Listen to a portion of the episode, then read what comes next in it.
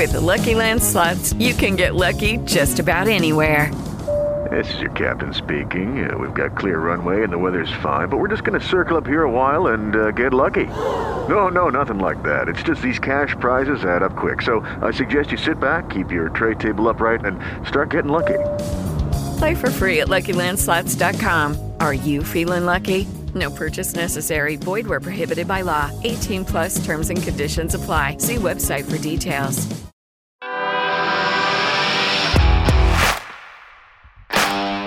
Bienvenido a Esto también es política, el podcast que habla tu mismo idioma, con Mario Girón y Miguel Rodríguez.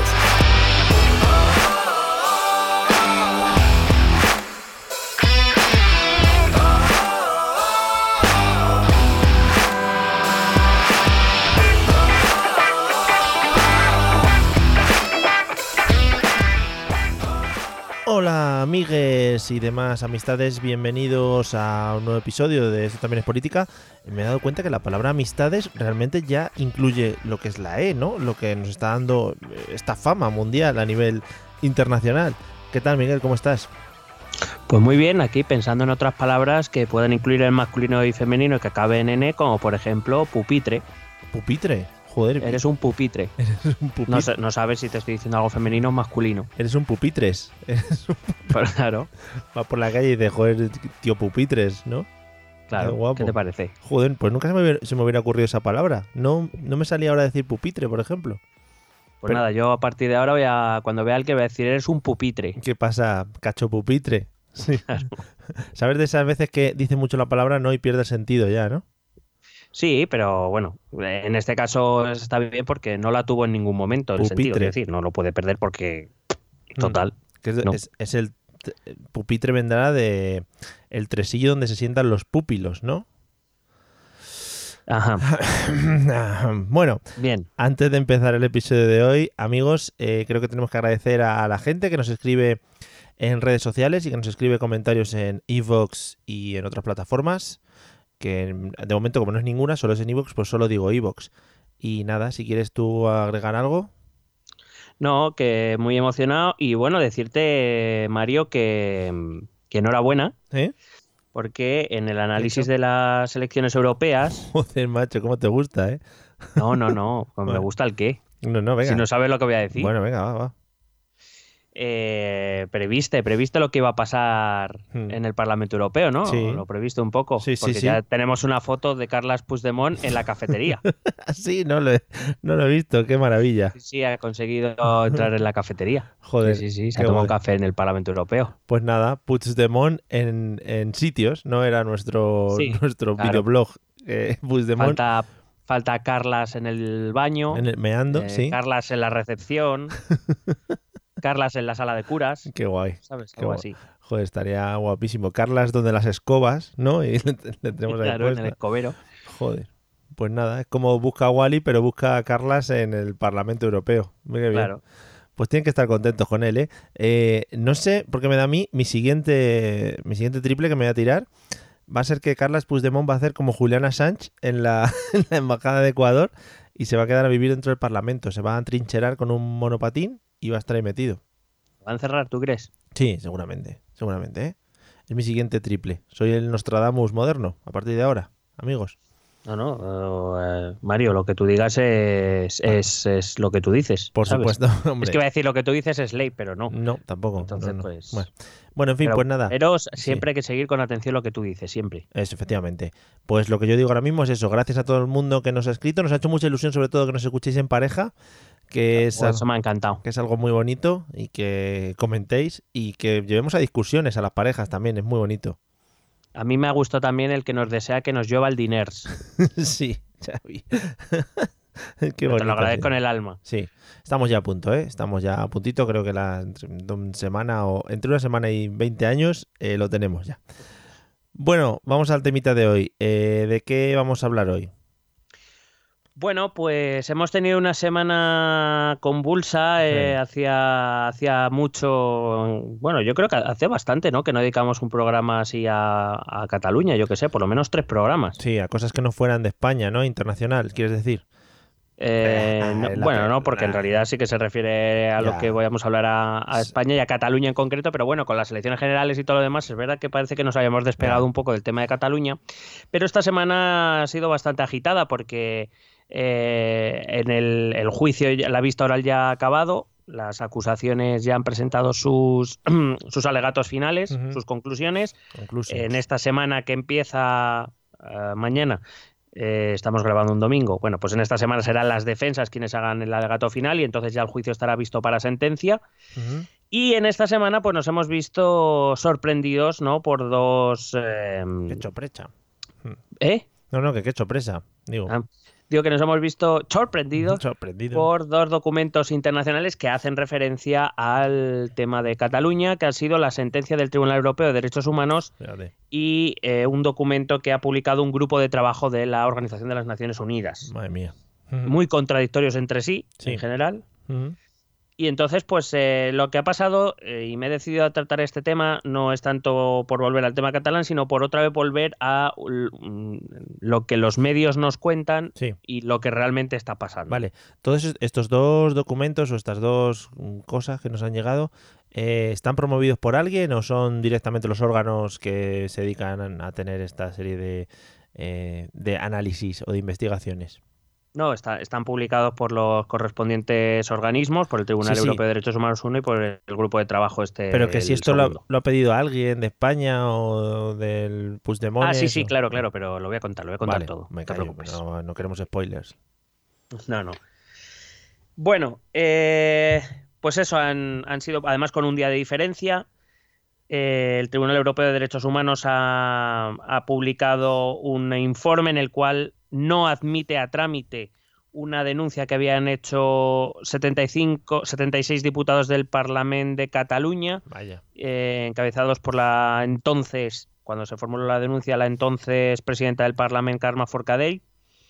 Y por otro lado, eso te decía, un informe de Mm. un grupo de trabajo de la ONU o relacionado con la ONU que pone en duda la eh, legalidad de la detención eh, y posterior prisión de eh, Oriol Junqueras, Jordi Sánchez y eh, Jordi Cuixart que, recuerdo, están siendo juzgados actualmente por el Tribunal Supremo.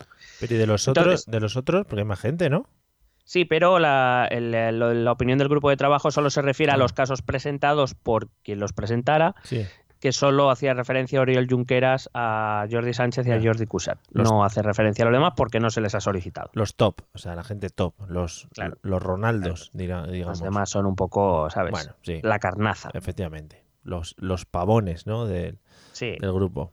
O sea, la el informe este es para los cidanes. Claro, los cidanes y pavones, claro. El cidán del, del independentismo, ¿no? El señor Junqueras. Hombre, claro.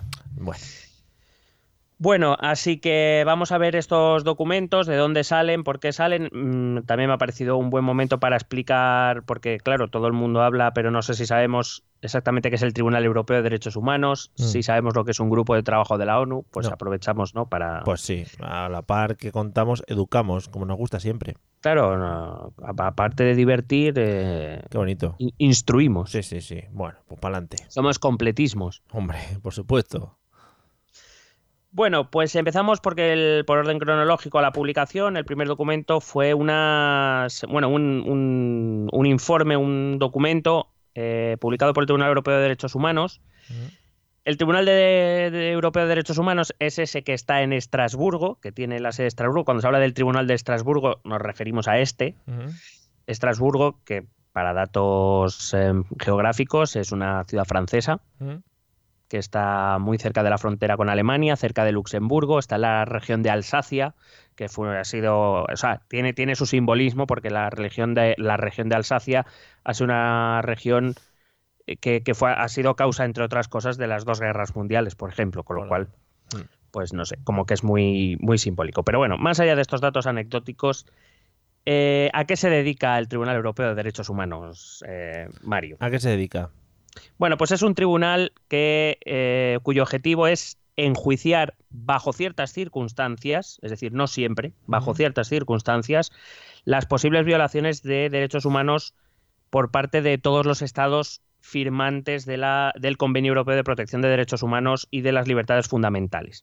Primer punto a dejar claro, el Tribunal Europeo de Derechos Humanos no es una, un organismo, de la, no es una institución de la Unión Europea. ¿Vale? No lo es. Está, más, eh, está conectado con el Consejo de Europa, que tampoco es una institución de la Unión Europea. Es decir, a la, al Consejo de Europa y al Tribunal Europeo de Derechos Humanos están adscritos todos los estados europeos, excepto tres, que son eh, Kazajistán, Bielorrusia y Ciudad del Vaticano. Muy bien. Ay, la Ciudad del Vaticano, ¿eh? ¿Cómo se escapa de estas cosas? Sí.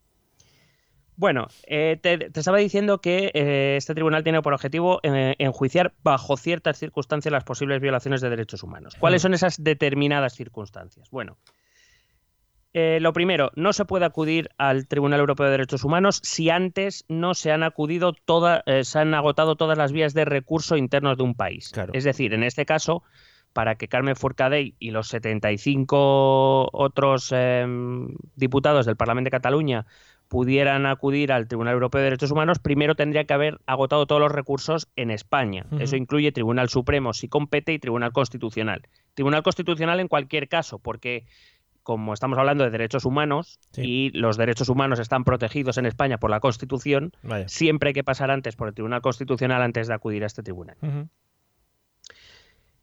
También, eh, para poder acudir al Tribunal Europeo de Derechos Humanos, eh, lo que no se puede hacer, es decir, el Tribunal Europeo no se va a meter en ninguna denuncia que ya se haya hecho previamente, aunque sea eh, un poco diferente. Quiero decir, aquellas denuncias que ya hayan sido valoradas por el tribunal, si viene otra en la que varía muy poco, el tribunal va a decir que no, que no lo va a volver a revisar. Supongo, perdona, supongo que todo esto será para meter un filtro para que esto no sea un chocho aquí de que todo el mundo esté metiendo baza en el tribunal este, ¿no? Correcto. Bien. Y luego em, eh, tampoco, eh, tampoco admitirá trámites aquellas denuncias en las cuales el demandante no haya sufrido un gran perjuicio, un perjuicio importante a ojos de la sala. Eh, para poder resolverlo. Como bien dices, pues es para aligerar un poco, porque como denunciemos todo, pues se convertirá en un tribunal español. me refiero, con mesas llenas de papeles, eh, bueno, más papeles que personas. es que mi vecino me ha pegado, creo que va en contra de los seres humanos. Bueno, en fin. Bueno, en realidad es solo, eh, a este tribunal solo se va contra los estados. Ah, vale, pues, pues no se va contra uno contra uno, no se va. Se va siempre para denunciar a los estados firmantes del de, la, convención. El Estado español me ha pegado. Eh, para, cambiar mi dramatización. Correcto, muy bien.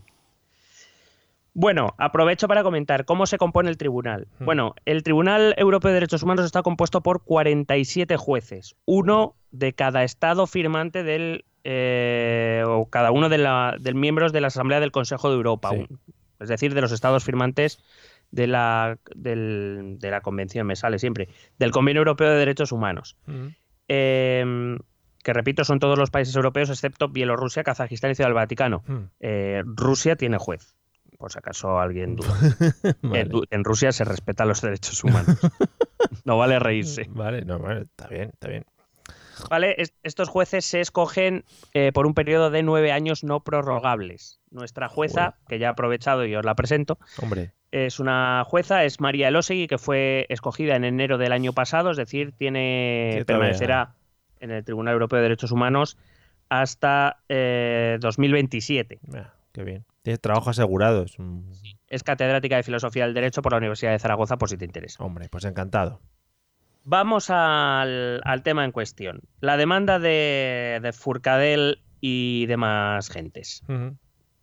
Bueno, hay que recordar que, eh, bueno, hay que contar que esta demanda viene porque tras el 1 de octubre, vamos a intentar hacer memoria, tras el 1 de octubre la mesa del Parlamento, que repito, encabezaba Karma Furcadell, convocó un pleno para el día 9 de octubre, en el cual eh, el presidente Carles Puigdemont iba a proclamar los resultados del, referéndum, del pseudo referéndum, y supuestamente, y según lo que se había aprobado en las leyes del 6 y 7 de septiembre, eh, la ley de referéndum y la ley de transitoriedad jurídica, se iba a proclamar la independencia de Cataluña eh, tras los resultados de ese referéndum. este pleno se convocó el día 4 de octubre. Ese mismo día, el, el PSC, el, el, Partido Socialista de Cataluña, presentó un recurso de amparo ante el Tribunal Constitucional ¿Mm? eh, porque decía que no se respetaban los derechos de los partidos minoritarios de la Cámara y que eh, pedía la suspensión cautelar y que luego tomase una decisión el Tribunal Constitucional respecto a este pleno. El Tribunal Constitucional admitió a trámite el recurso de amparo del PSC, suspendió la- el pleno del día 9 y luego con los meses, en abril del 2018 ya, sentenció que efectivamente ese pleno debía ser suspendido por no respetar los derechos de los parlamentarios de los grupos minoritarios de la Cámara. Hay que recordar que la sucesión de acontecimientos fue que eh, se convocó otro pleno para el día siguiente, el día 10. Esta vez la razón no era la que te he contado antes, sino que simplemente fue eh, la comparecencia del presidente de la, de la Generalitat a petición propia ante el Parlamento. No se especifica nada más para Sí. que el TC no volviera a suspenderlo. Eh, te recuerdo que ese fue el día en que se proclamó la Oh, independencia y que duró la. República ocho segundos. Qué bonito fue. Gran meme de la señora alegrándose y luego decepcionándose. Sí, hombre, eso quedará para, para los restos. Sí. Bueno, más allá del avance político, que ya todos recordamos más o menos, Carmen Forcadell y otros 75 diputados del Parlamento de Cataluña decidieron presentar una demanda ante el Tribunal Europeo de Derechos Humanos contra España por aquella suspensión del Pleno. En dicha demanda se acusaba al Estado, al Estado, Sí. eh, al Tribunal Constitucional es parte del Estado, de haber violado su libertad de expresión y de reunión, que son los artículos 10 y 11 del Convenio de Derechos Humanos. Europeo, que básicamente es el mismo de la ONU, ¿eh? o sea, tampoco Ya. diferencia, grandes diferencias. También eh, eh, decían que España eh, había violado el artículo 3 del protocolo número 1 de ese mismo convenio, que viene a decir que los estados firmantes tienen la obligación de organizar elecciones libres con garantías, alegando que no se permitía expresar la voluntad de los votantes al suspender el pleno. La verdad es que esto está cogido con pincitas. Ya. Quiero decir, no hace falta ser un gran jurista para entender esto. Sí. Pero bueno, vamos a ver qué es lo que ha contestado el Tribunal Europeo de Derechos Humanos. Pero bueno, no sé si lo vas a contar ahora, pero ¿no decías que había que pasar por el resto de tribunales? ¿Se los han saltado? Bueno, esa es una de las cosas que va a decir ahora el Tribunal Europeo. Qué, qué listos son, madre mía. Eh, el Tribunal Europeo de Derechos Humanos no ha ejecutado ninguna sentencia. Esto es lo primero, porque en los medios de comunicación hemos visto que el Tribunal Europeo de Derechos Humanos ha dictado sentencia contra el independentismo, porque estos, estos titulares no maravillosos que captan nuestra atención. Eh, el, el Tribunal Europeo de Derechos Humanos no ha dictado ninguna sentencia porque ni siquiera ha entrado en la cuestión.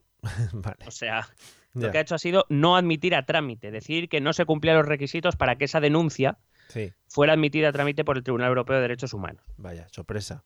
Y lo que hace en su publicación es explicar de modo riguroso, argumentado eh, y, y, eh, y extenso, bueno, medianamente extenso, desarrollado, Sí. por qué no la admite a trámite. Pero y todos los medios de comunicación tienen acceso a ese documento, ¿no, Miguel? sí, es un documento público que Vale. se puede consultar eh, en la página web del Tribunal Europeo de Derechos Humanos. Porque Incluso claro. te, lo, te lo publican los periódicos, te dan acceso al PDF. Igual está en otro idioma, ese es el problema, ¿no? Y los medios han dicho otra cosa, pues no lo han entendido bien. Bueno, yo lo he leído en inglés, pero estoy casi convencido.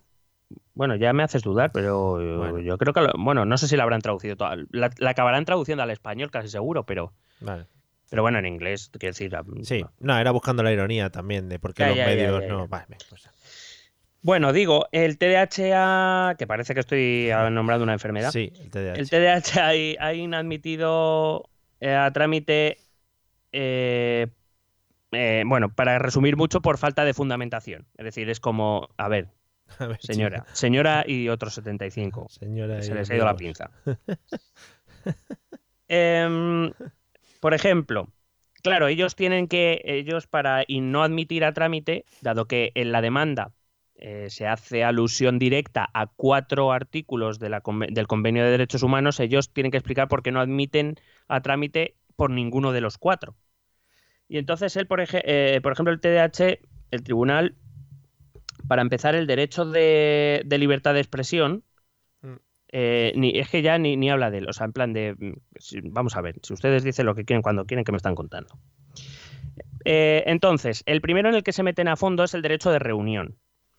Dice eh, el tribunal que reconoce que hay una injerencia, una injerencia, del Tribunal Constitucional en el derecho a reunión del Parlamento, pero que antes de, de admitir a trámite esta demanda, primero hay que ver si las decisiones del Tribunal Constitucional están previstas en la legislación española Sí. y además si esa medida es necesaria en una sociedad democrática. Es decir, la única posibilidad de que el Tribunal Europeo de Derechos Humanos entre en esta cuestión es que o bien la decisión del Tribunal Constitucional está al margen de la legislación española o que aun estando dentro de la legislación española fuera una decisión excesiva, Sí. es decir, que no, que no fuera necesaria.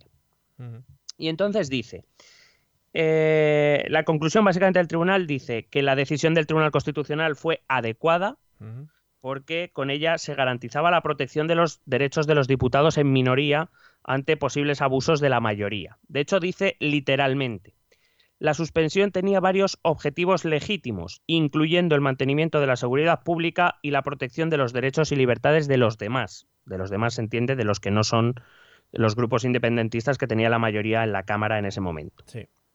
Fíjate que en este momento del documento se hace, a una, se hace alusión a la propia jurisprudencia del Tribunal Europeo de Derechos Humanos que ya hizo respecto a una demanda que presentó la antigua Erri Batasuna. Cuando fueron ilegalizados, tanto Erri Batasuna como Batasuna, Ujú. que eh, presentaron denuncia ante el Tribunal Europeo de Derechos Humanos contra el Estado español por esa ilegalización que iba en contra de los derechos de participación política, de libertad de expresión y demás. Sí. En esa misma sentencia, el propio tribunal ya decía que cuando el, eh, que, que evidentemente los derechos fundamentales lo son, pero que cuando por encima hay un bien mayor a proteger, esos derechos se anulan. Es lo que viene a decir. Y entonces dice que por la misma causa, lo que hace el Tribunal Constitucional anulando el derecho de reunión de esa sesión del 9 de octubre es correcto porque está protegiendo un bien mayor que es la, la protección de los derechos de los diputados en minoría.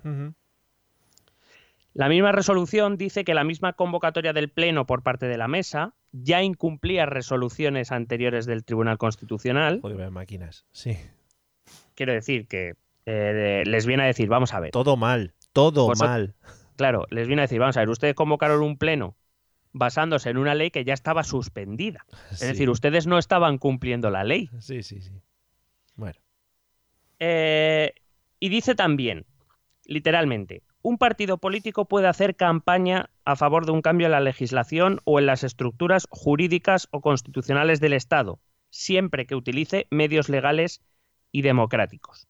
Esto me llamó mucho la atención porque esta misma frase, casi literal, si no literal, me atrevería a decir, el fiscal Zaragoza la utilizó en el juicio cuando eh, estaba explicando las conclusiones a las que había llegado la acusación de la Fiscalía.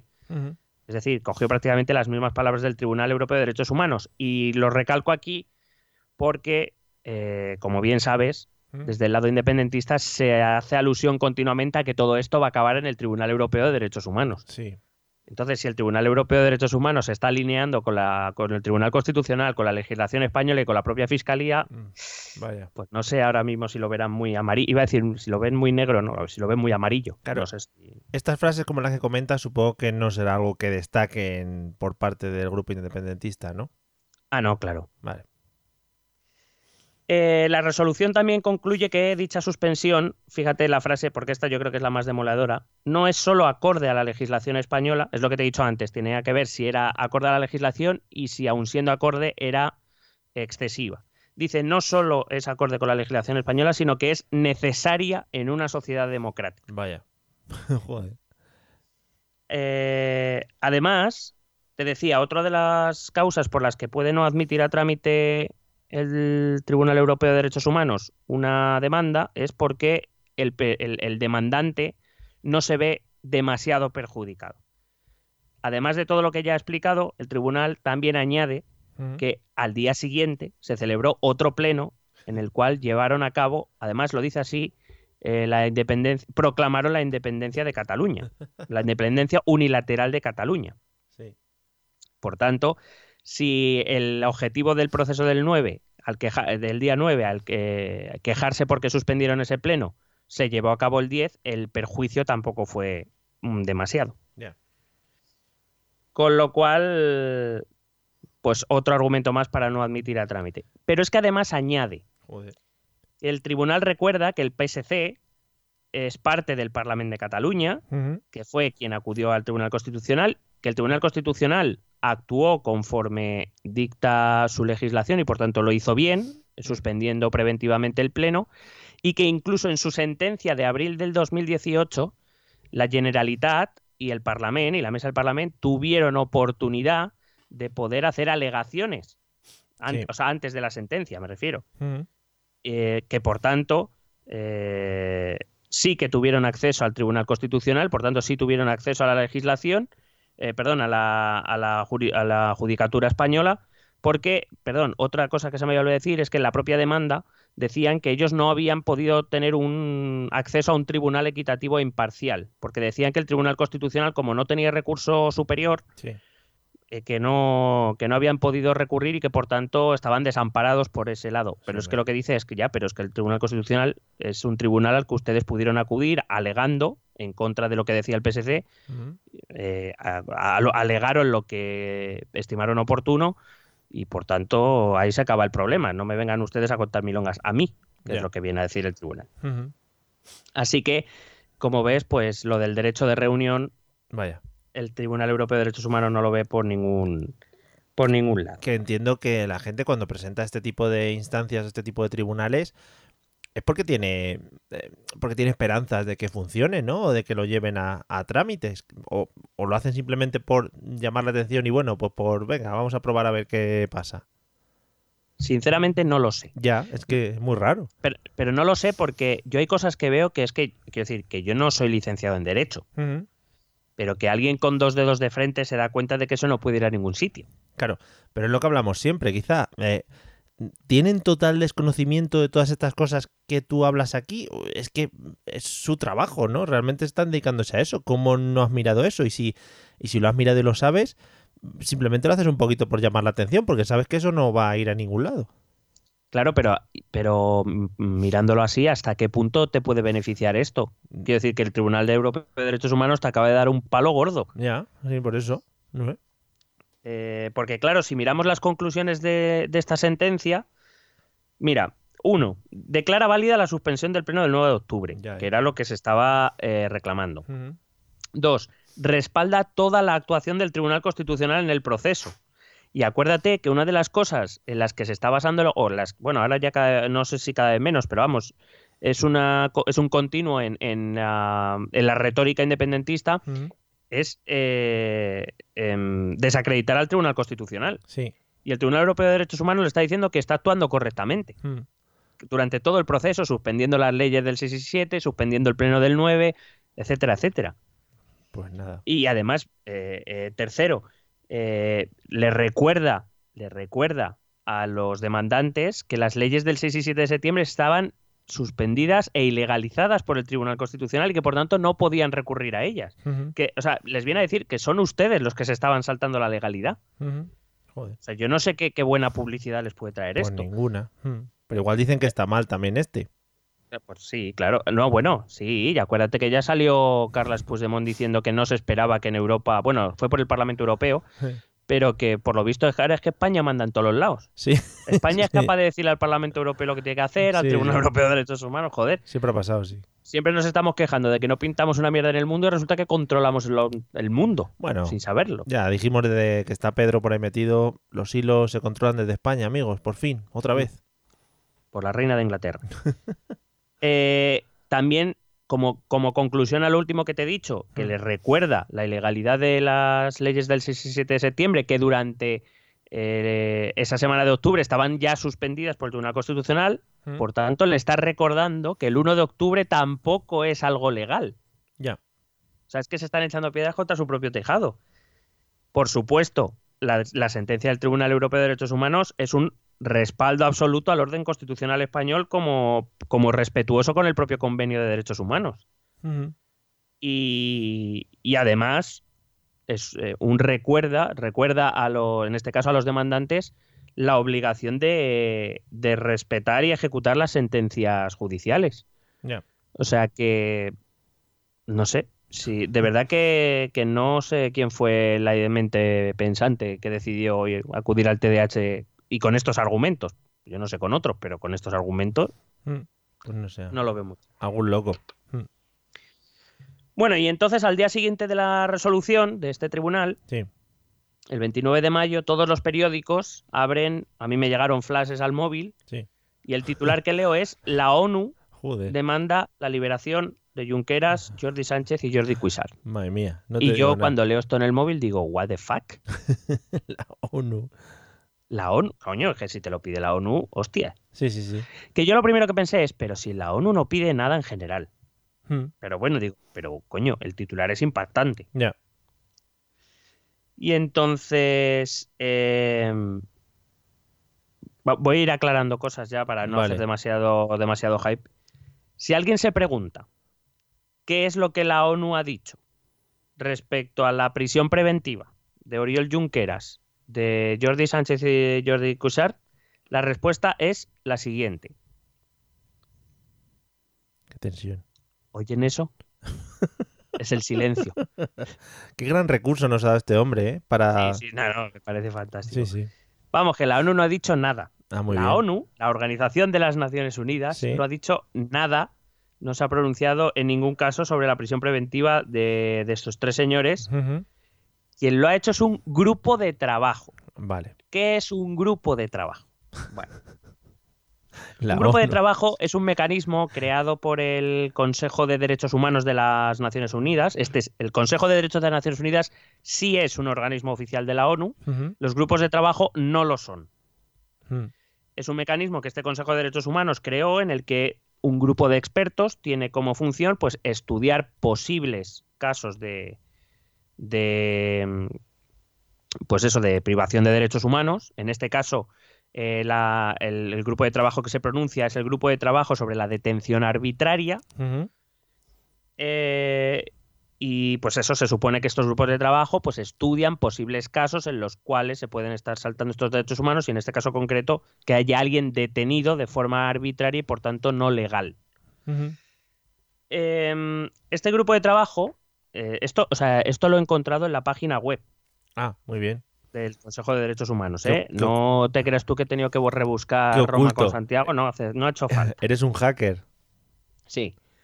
Este grupo de trabajo está formado por voluntarios. Joder, cágate. especifica que son voluntarios, es decir, no son parte del cuerpo funcionarial de la ONU. Ojalá nos no inviten. trabajan para la ONU. Ojalá nos inviten a una de sus reuniones. No perciben salario de la ONU, también lo dejan Madre bien mía, claro. No te digo nada.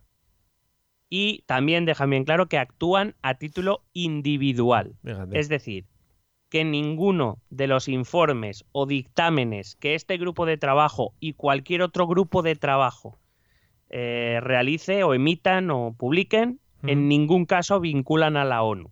Muy bien. Esto te se aseguran de dejártelo claro. sí. Pero, entonces, ¿para qué sirven? Eh, bueno, voy a- ahora, ahora voy con Venga, eso. vale. Digo que aún así es verdad que la, la vinculación de un grupo de trabajo con el Consejo de Derechos Humanos de la ONU pues hace que dicho informe pues merezca un análisis sobre lo que dice. ¿Qué es lo que funciona? Pues básicamente, por decirlo de algún modo, es eh, una manera que tienen, eh, que puede tener un demandante, un grupo, alguien a quien tenga algún tipo de interés, para decirlo de algún modo, en meter en la agenda pública un tema o un problema en concreto porque en realidad, como digo, sus, eh, sus informes no son vinculantes para nadie, Ya. porque no son un órgano jurisdiccional, son un grupo de expertos que deciden estudiar los casos que les llegan Sí. y emitir pues un informe. Ujú. Es verdad que, repito, que está vinculado al, al- al, eh, eh, Consejo de Derechos Humanos de la ONU, Sí. pero repito que ni siquiera vincula al Consejo de Derechos Humanos. Ya. Simplemente eh, al final del año este consejo hace un informe en el cual dice mis grupos de opinión han estudiado estos casos y piensan esto Ya. y nosotros no nos metemos. Pues en vaya, vaya salto más grande, ¿no? Para anunciar que la ONU se pronuncia sobre este caso. Es que claro, si no dices la ONU cree tal tal tal, pues pierde un poco de fuerza Claro. el titular, la verdad. Decir que un grupo de voluntarios asociados al Consejo de Derechos Humanos de la ONU, pero que bueno, que tal, no sé qué, pierde, claro, pierde flow. Pero bueno, que va a ser peor, ¿eh? Que vamos a peor. Ya. Eh, no quiero hacer spoilers. Venga. Eh, o sea, he estado hablando de informe y de dictamen porque no quería hacer spoilers. Ah, qué guay, qué guay. En realidad ni siquiera es un informe. no será un Twitter que han sacado. No, no, es una opinión. Ah, algo que. Hecho, es que se- o sea, que no es que me lo invente yo, que es que se llama así, opinión. Opinión, vale. Es decir, lo que hace el grupo de trabajo es recibe eh, denuncias, o sí, recibe denuncias. El grupo de trabajo hace una investigación, que ahora vamos a ver de qué manera. Buah, muy intensa, seguro. Hace una investigación y emite una opinión respecto a ese caso. Por eso, una opinión jamás va a vincular a la ONU ni al. Consejo de Derechos Humanos. Claro, claro. Son cinco expertos, se supone que son expertos, Mm. y ellos emiten una opinión. En principio todo se basa en la eh, reputación de los expertos. El Mm. problema es que por lo que he estado leyendo, la reputación de los cinco miembros del grupo de trabajo sobre detención arbitraria no es muy buena en general. Y se llaman Jordi, Joan, eh, todo nombre No, catalán. él está, está liderado por un mexicano, Oh, claro, están cabreados. los pero mexicanos. el anterior líder, eh, este mexicano que ya lleva bastantes años en el grupo de trabajo, el anterior, eh, el anterior jefe o líder de este grupo de opinión, eh, o sea, de este, perdón, grupo de trabajo, Mm. era un eh, jurista británico, me parece, al que el procés, al que el independentismo pagó una cantidad muy buena de dinero en los últimos dos años para internacionalizar el proceso. Vaya, vaya. Lo dejo ahí Que- porque no, no bueno. quiero decir, no lo encuentro como argumento, simplemente son Bueno, datos que están ahí, pero es verdad que yo eso no lo, no lo diría como argumento. Pero bueno, es una Sí. relación bastante cercana de- del independentismo con ese grupo. Bueno, como digo, estamos hablando de una opinión. Eh, la estructura de esta opinión, que es el documento que ha publicado, por cierto, eh, también es curioso, simplemente como elemento de reflexión, que cada uno saque la conclusión que quiera. Este, esta opinión se acabó de redactar el 28 de abril y fue publicada casualmente al día siguiente de que saliera la sentencia del Tribunal Europeo de Derechos Humanos, es decir, un mes después. Sí, muy bien. No sabemos por qué no lo publicaron antes, pero bueno, ahí lo dejo. Bueno, eh, la estructura de este documento nos cuenta cómo trabaja este grupo de trabajo y cómo ha elaborado esa opinión. En un primer apartado recoge todo lo que el demandante eh, ha comunicado al grupo de trabajo a modo de denuncia. ¿Vale? Viene a ser la relación de hechos que el denunciante le transmite a, eh, al grupo de trabajo. Para empezar, no sabemos quién ha hecho esta denuncia, Uh, porque el- esta opinión lo trata, lo llama todo el rato la fuente. joder, colega. No sé si es que estamos en Matrix ahora mismo. Igual es la Cibeles que ha denunciado la ¿Te fuente. imaginas? canaletas. Ojalá. Eh, entonces, eh, eh, digo, este primer apartado recoge todo lo que la fuente, La la fuente.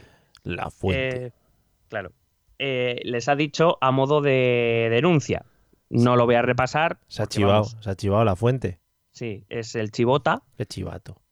Bueno, pues eh, aquí la fuente, si leemos todos los puntos que el grupo de trabajo dice que le ha relatado a la fuente, está dividido por puntitos, no lo voy a repasar, pues es básicamente el relato independentista Mm, que todos conocemos, sí. que todos conocemos. Vale, una vez listados estos puntos, este grupo de trabajo traslada esa denuncia o esos hechos, los traslada al gobierno del Estado al que se está denunciando. En este caso se trasladó al gobierno español Sí. para que le dé al grupo de trabajo su versión de los hechos. En estas alegaciones, y entonces se explica lo que el gobierno español le dijo al grupo de trabajo. En estas alegaciones se dan explicaciones tan eh, radicalmente inesperadas como que la prisión preventiva ha sido ordenada y ratificada por jueces, Vaya. que la prisión preventiva es una figura jurídica recogida en nuestra legislación Joder. eh, y en la Constitución española y que eh, todas las resoluciones judiciales al respecto están motivadas y argumentadas como exige la ley. Es que al ministerio o a donde llegase esto, tú imagínate en plan, venga, a ver, el marrón de lo de los de la ONU estos. Pues venga, a ver qué lo hace. Y de hecho pidieron un mes, pidieron un mes más porque no se lo tomaron muy en serio al principio. Hombre, nos ha jodido. Pero esto qué broma es. Pero esto existía. Esto existía de verdad. Bueno. Bueno, y eh, bueno, aparte de eso, el gobierno también hace ese contrarrelato breve de los puesto por la fuente, que también nosotros conocemos todos. sí. Entonces, el tercer apartado de esta opinión nos muestra las deliberaciones del grupo de trabajo, Sí. que se llaman deliberaciones, pero de deliberaciones tiene un coño. Molaría que pusiera, nos juntamos en el bar Paco mientras tomamos un vermú y ahí decidimos hablando, tal, no sé qué. Vale, está guay.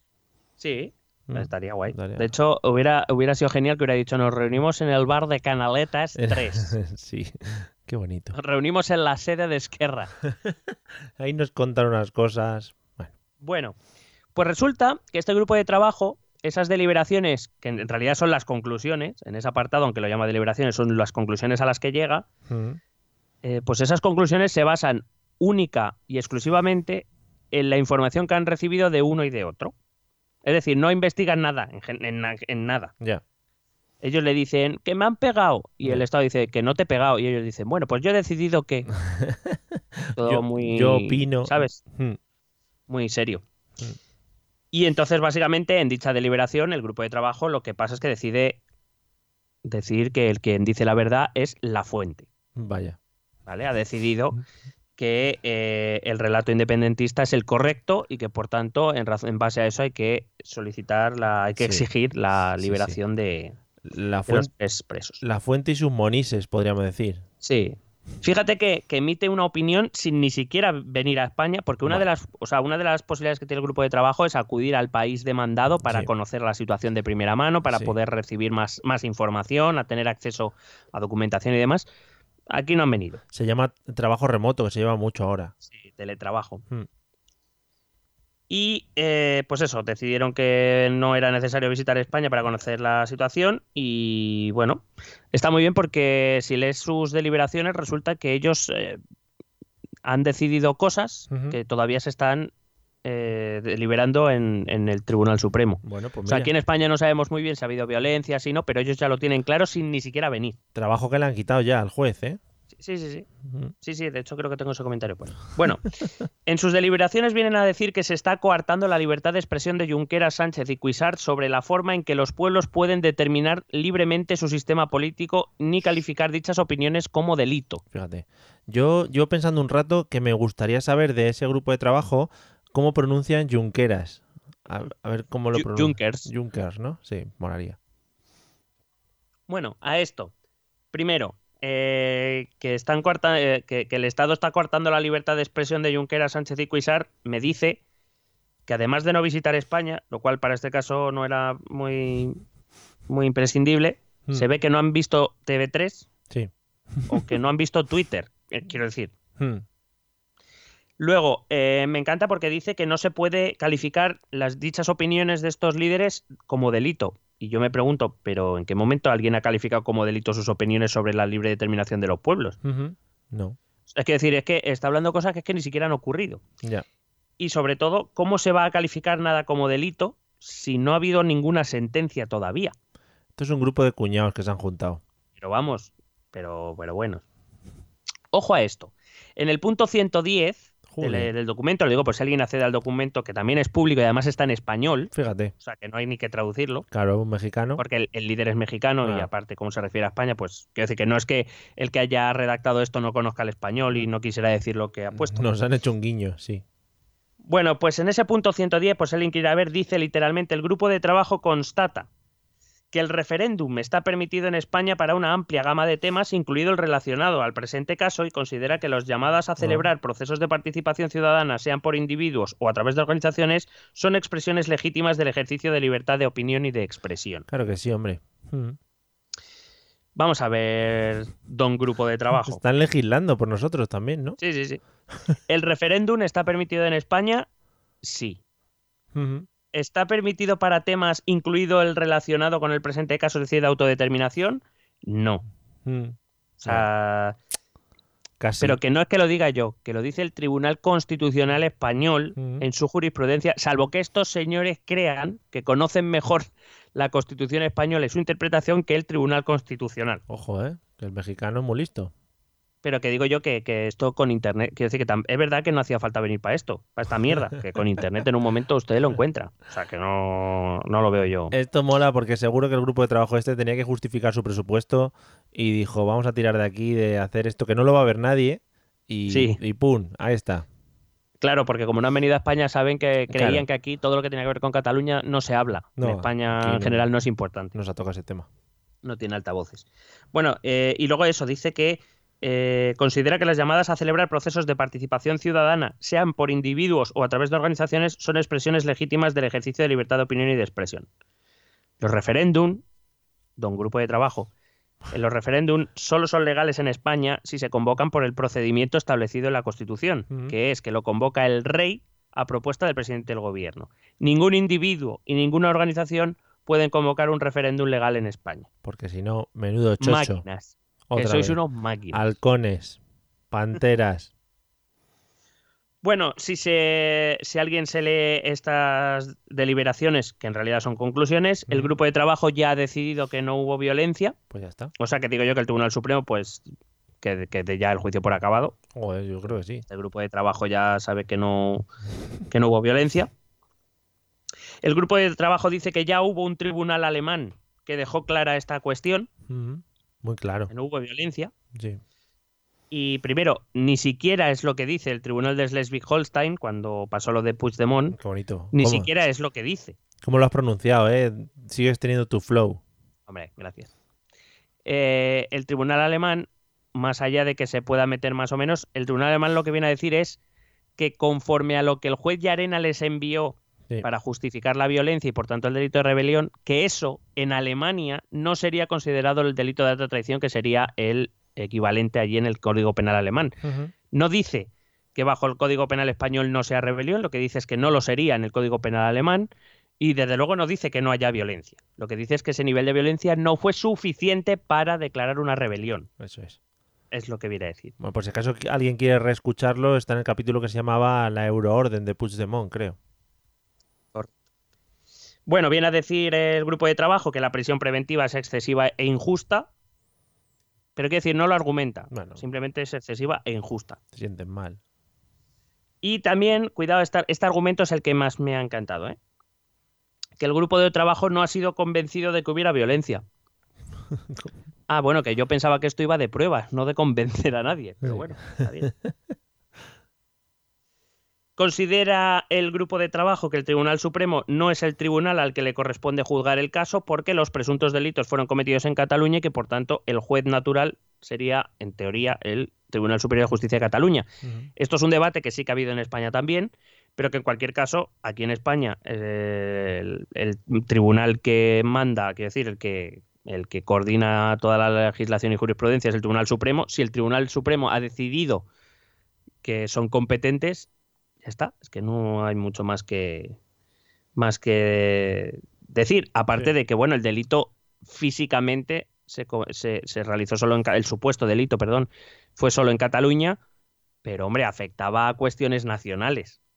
O sea, estamos hablando de la, de la separación de una parte del territorio español. Sí. O sea, no se puede circunscribir solo a Cataluña, que de hecho fue lo que entendió el Tribunal Supremo. Y en sus conclusiones viene lo más grande. A ver. Lo más grande es, por supuesto, se demanda que se libera a Junqueras, Sánchez y Cuisar, Sí. pero a que no sabes a quién le, le piden que libere a estos tres Joder, políticos. Ojalá fuera Donald Trump, porque sería la hostia. Casi. Uy. Se lo piden al gobierno. Hombre, claro. Con dos cojones. Claro que sí, viva la separación de poderes. Hu- Hubiera estado. hubiera estado. Hubiera estado mejor que lo hubieran exigido. Que hubieran puesto la palabra exigimos su liberación. De hecho, exigimos a Pedro. A Pedro. fantástico. Sí, sí. Bueno, pues nada. un grupo de trabajo que vela por los derechos humanos y le está pidiendo al Poder Ejecutivo que se meta en las tareas del Poder Judicial, es decir, que se eliminen las, la separación de poderes en un Estado democrático. Claro que sí. Fabulosa conclusión. Porque ahí eso en Estados Unidos, pues como no, que no se lleva. Eso no lo entienden. Lo bonito, lo bonito del final es que pide a las partes de que les informen sobre las medidas para implantar sus recomendaciones. Se lo ha- eh, yo creo que el documento este eh, en España se lo han pasado por ahí, ¿no? Bueno, lo primero que ha hecho Borrell ha sido presentar una queja en el Consejo de Derechos Humanos de la ¿esto ONU diciendo es? que qué mierda es esto. Eh, pero Sí. digo que lo, lo bonito, lo bonito del final eso es que le dice a tanto Sí. al- a la fuente Claro, claro, claro. Como al gobierno, que al Estado, que informe, que les informe de cómo avanza Hmm. la implementación de sus recomendaciones. Es cojonudo porque recuerdo que esta opinión no es ni vinculante Mm, ni de obligado cumplimiento.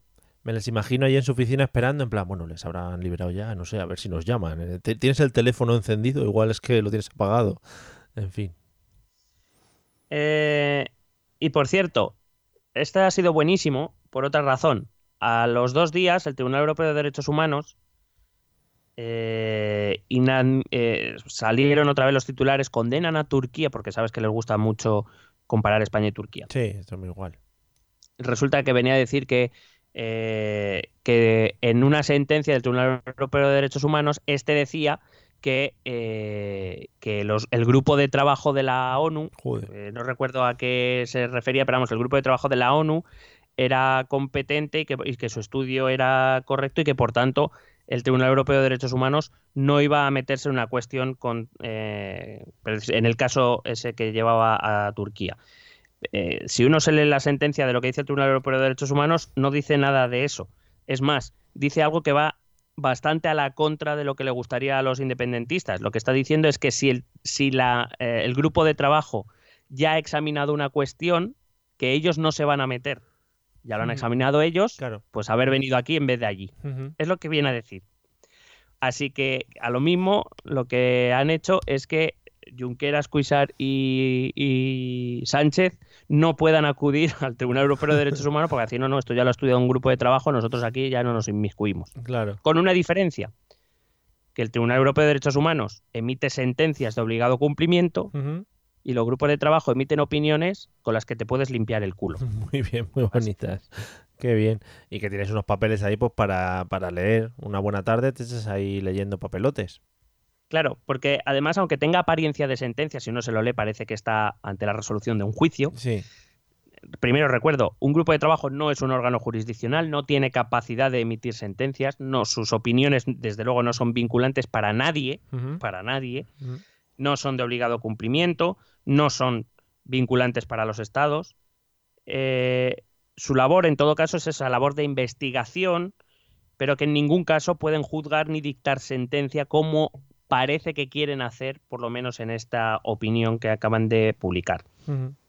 Además hay que recordar, los órganos jurisdiccionales, estamos hablando por ejemplo del Tribunal Europeo de Derechos Humanos o del Tribunal Superior de Justicia de la Unión Europea, eh, requieren transparencia en su procedimiento. Claro, estaría bueno. Hmm. Resulta que aquí la denuncia la ha hecho la fuente. Quiero decir, Que igual es el apellido, yo qué sé. Antonio sí, La Isaac- Fuente. Sí, Isaac La Fuente. Efectivamente. Además, lo de las deliberaciones, si alguien, alguien que se haya echado un vistazo a una sentencia, la parte de deliberaciones es la parte en la que el tribunal explica de forma prolija, detallada, eh, vamos, que es infumable de todo lo que escriben, porque hacen referencia a jurisprudencia, hacen referencia a legislación, claro. eh, tiene que hacer referencia a todas las pruebas vistas en el juicio. Es decir, se desarrolla de una forma eh, seria, muy detallada, Sí. etcétera, mm, por qué la sentencia va a ser la que es. Está argumentada, está motivada. Es que sin eso una sentencia no es válida, porque es muy fácilmente recurrible. Los jueces, normalmente, son muy, muy cuidadosos con esta parte para que no les recurran las sentencias. Bueno, pues eh, si alguien se lee este documento de opinión, pues vamos, las deliberaciones son mis cojones, básicamente. Qué bonito, joder. Qué guay. Porque claro, si el argumento para exigir la liberación de eh, Cuixart, Junqueras y Sánchez es este grupo de trabajo no ha sido convencido de algo, no sé, llámame loco. ¿sabes? Les hemos mandado un WhatsApp y no nos han respondido. Entonces, Nos han dicho, pues mira, la fuente nos ha dicho que ha habido violencia. El gobierno nos ha dicho que no, pues no me ha convencido. claro, A ver si me entiendes. es su palabra contra la del otro. Madre mía. Y a- sí, y además eh, es, es una opinión que, que, bueno, si yo fuera Burrell, yo iría mucho más allá, incluso presentaría alguna denuncia. Sí. ¿Por qué? El grupo de trabajo es grupo de trabajo para detenciones arbitrarias. Es decir, su único campo de investigación son detenciones arbitrarias.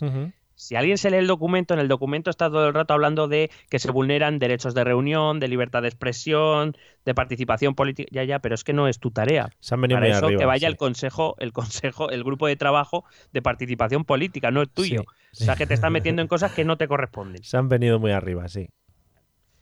Y además, pues eso. Eh, por último, decir que se pone en contradicción con lo que el Tribunal Europeo de Derechos Humanos publicó el día anterior y que hemos comentado anteriormente. Un Tribunal Europeo de Derechos Humanos cuyas sentencias, repito, sí son de obligado cumplimiento, sí son sentencias motivadas, sí son, eh, pues eso, propias de un organismo serio y con capacidad jurisdiccional, mientras eh, son, son documentos rigurosos, son sentencias rigurosas, mientras que lo de este grupo de opinión, pues es un chiste de 19 páginas. Muy bien. Jurídicamente, vamos, quiero decir, puede tener Sí, una sí. relevancia internacional, de opinión, como te digo, esa vinculación con la ONU le da cierta relevancia, pero el documento en sí, no me meto en nada más, lo que es el contenido del documento es una broma, Muy bien. básicamente. Muy bien. ¿Hasta aquí el análisis? Hasta aquí. Bueno, pues Me nada. apetecía hacer un programa corto. Sí, sí, no, está bien, está bien, no, está bien, está dentro de los parámetros habituales. Te iba a decir que nosotros también tenemos un gran grupo de opinión, que es nuestro grupo de Telegram, eh, que también las opiniones suelen ser muy aleatorias de vez en cuando, y que si la gente quiere entrar a formar parte de él y compartir con nosotros sus opiniones, eh, memes, GIF, etcétera, etcétera, eh, además, últimamente tenemos unas entradas un poco sospechosas de, de una- Sí. unas mujeres que, haciendo unas cosas.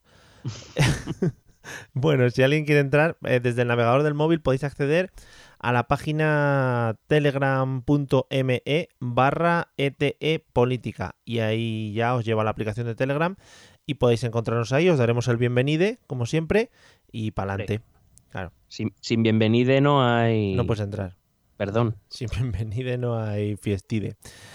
Bueno, pues nada amigos, vamos a escuchar también los otros métodos de contacto que tenemos, donde también eh, nos podéis mandar cosas, lo que queráis, amor, y a ver si empiezan a llegar ya los dineros. Por cualquier medio de contacto lo podéis, lo podéis hacer llegar. ¿Quieres preguntarnos algo? ¿Proponernos algún tema? ¿Exponernos tu opinión?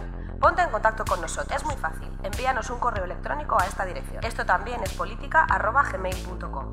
También puedes escribirnos en nuestra página de Facebook. Esto también es política. O en nuestra cuenta de Twitter, arroba etepolítica. O si lo prefieres, visita nuestro blog. Esto también es política.wordpress.com. Recuerda que puedes suscribirte a nuestro canal de YouTube. Y si quieres charlar con nosotros directamente, únete a nuestro grupo de Telegram. Busca el enlace en nuestras redes sociales. Porque tú también formas parte de Esto también es política. Pelísimos, los modos de contacto son estupendos, son lo mismo de siempre, ¿eh? por si nadie se ha enterado, son, no los hemos cambiado, o sea que podéis seguir usándolos eh, un poquito más que ahora, si queréis. Em, pues nada, oye, que muy bien, ¿no? Es- eh, no hemos superado la hora, o sea que la gente se va a extrañar, igual se va a creer que falta episodio. Ya, bueno, pues Hmm. Así que así nos contactaron diciendo, cabrones, Sí, sí. ¿dónde está el resto? Que os habéis dejado un cacho, pero si esto era de tres horas, coño. cabrones. Idiotas. Mm. Qué bien, ¿eh? Qué bien los insultos. Pero desde, si- siempre hay que decir desde el respeto. Hombre, desde el sí, que digan desde el respeto y que a mí me, me gustaría que me llamaran idiote, en todo caso. Idiote, claro. Sí, sí, abajo el heteropatriarcado. Eres un idiote. El empoderamiento. Bueno, Sí. no me quiero meter en esos follones porque yo digo muchas palabras sin saber lo que conlleva luego posteriormente. Pues bronca, porque todo en este país lleva bronca. Por cierto, eh, si dices, bueno, eh, te voy a preguntar otra cosa, pero si dices mucho bronca, bronca, te sale cabrón, ¿no? Em, ¿Qué tal la Feria del Libro de Madrid? ¿Te ha gustado? Pues me deja el medio sueldo. Ya, ya lo he visto. Te he visto. te Pues muy bien, ahí. muy bien. Eh, o sea, mucha gente. Pero, pero muy bien. He visto a muchos famosos, como a Jiménez Los Santos. Hombre, gran historiador. Hmm. Sí. Eh, pues me ha costado verle, ¿eh? porque entre lo Hombre, bajito que es, le imagínate. puesto una silla baja, joder, Imagínate. no, sí, sí. casi no le veo. ¿No has visto? He visto a... Dime, dime. ¿No vi alguno de los de Vaughan? Que me gustan mucho. Siempre Sí, sí, no, no, estaba Vaughan, de hecho. Hombre, el Vaughan auténtico. Hmm. Pero vamos, porque claro, eh, Vaughan... Yo, aunque yo creo que hay, hay réplicas de Vaughan. O sea, no puede ser que estén en todos los lados todas las veces. Sí, sí, lo mismo se decía de Franco. Yo creo que tiene el mismo, el mismo rango. Mm, Bueno, eh... iba a decir algo, pero casi mejor Bueno, no, por posibles denuncias. Sí, sí. Aunque bueno, te digo que visto lo visto, si te nos pone una denuncia, pues organizamos un crowdfunding, que por lo visto hay gente que se está pagando defensas de juicios ahí todo gratis. ¿Ah, sí? Sí, sí, sí. Pues nada. Pregunta a casi todos los independentistas. Ah, pues mira, organizamos un crowdfundístico ahí, muy rico. Sí, estuvo muy bien porque había un activista independentista que, bueno, es- creo que se llama Mark Serra, pero ahora mismo no lo recuerdo, exactamente si ese es el nombre, Sí. que le denunciaron y em, inició un crowdfunding pidiendo 6.000 euros para su defensa. Los consiguió tan rápido que antes de que se acabara el plazo lo cambió a, a 12.000, Hombre, nos ha jodido. Por si acaso. Hombre, dice, uy, que no, que me había equivocado, que no le había dado bien al botón, que se me ha olvidado un cero. Joder. Y, y bueno, la verdad es que es, es fascinante. A ver, cada uno hace que es respetable, cada uno da su dinero a lo que le dé la gana. Parto de esa base, no es una crítica, pero bueno, que, que está bien, ¿no? No, que es Eh, un negocio a mirar, sí, sí. se, se mueven molts diners. Molts diners, pues nada. Sí, sí, sí. Eh, miraremos de hacer un crowdfunding, diremos que es para un juicio, pero luego Claro. ya sabes, es para, para unas- unos asuntos, ¿no? Sí, yo creo que deberíamos publicar en algún momento. eh, pues hemos sido, hemos sido denunciados. Hemos sido denunciados. Por favor, mm, dadnos diners. Sí, sí, sí. Y a, Bueno, ver, y a ver si tenemos suerte. El crowdfunding en Sroba. Eh, bueno amigos, hasta aquí el episodio 91. Estamos en la recta final de cara al episodio 100. Estamos mirando ya el alquiler del WeThink, a ver en cuánto nos lo dejan eh, para hacer un mega especial. Os iremos informando y, y nada, hasta próximas informaciones, que lo paséis bien, que seáis muy felices con la familia. Y bueno, si queréis ir preparando ya la Navidad con tiempo, empezar ahora en, en agosto, que en julio, agosto, que es cuando mejor están los precios, ¿vale? Pues ahora nos vemos en el próximo episodio. Hasta luego. ST.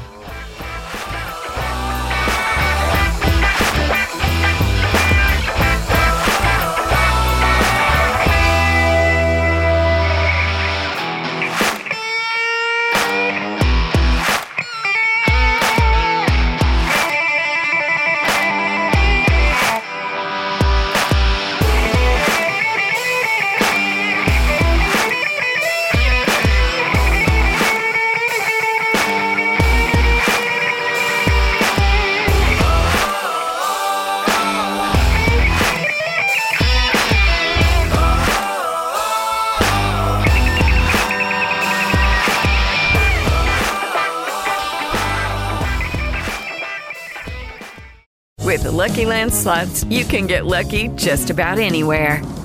This is your captain speaking. Uh, we've got clear runway and the weather's fine, but we're just going to circle up here a while and uh, get lucky.